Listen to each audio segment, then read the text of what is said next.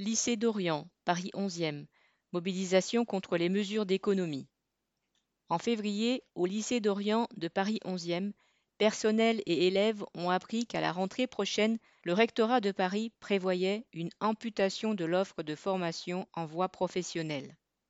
Alors que le lycée accueille depuis 90 ans une formation de verrerie scientifique, unique en France, le rectorat a choisi d'en supprimer le CAP en deux ans alors même que les souffleurs de verre sont très recherchés dans les laboratoires scientifiques.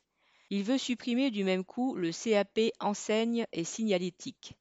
À la question que deviendront les élèves du troisième qui demandaient ces CAP, la réponse de la représentante du rectorat à la délégation reçue le 8 février a été lapidaire.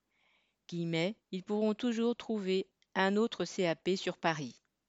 Cela montre la considération dont le rectorat preuve pour les souhaits des élèves. D'autre part, dans la recherche d'économie à tout craint, le rectorat souhaite aussi entasser les élèves en regroupant les classes de baccalauréat professionnel verrerie avec celles d'enseigne. Ces mesures se traduiraient par la suppression de 56 heures d'enseignement dès la rentrée prochaine, soit l'équivalent de trois postes. Cela peut signifier des mutations arbitraires pour des titulaires et la perte d'emploi pour les contractuels. En février, deux journées de grève et de manifestation au rectorat ont montré l'opposition du personnel. Les vacances de février n'ont pas stoppé le mouvement et dès la semaine de la rentrée, une assemblée réunissant 40 personnes votait l'organisation d'une nouvelle journée d'action et de grève. Un groupe a préparé banderoles, tracts, affiches, communiqués de presse.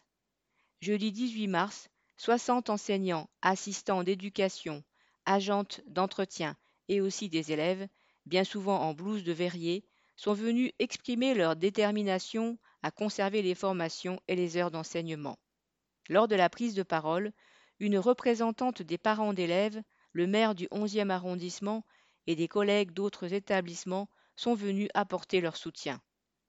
Une nouvelle assemblée se tiendra le 25 mars. Correspondant Hello.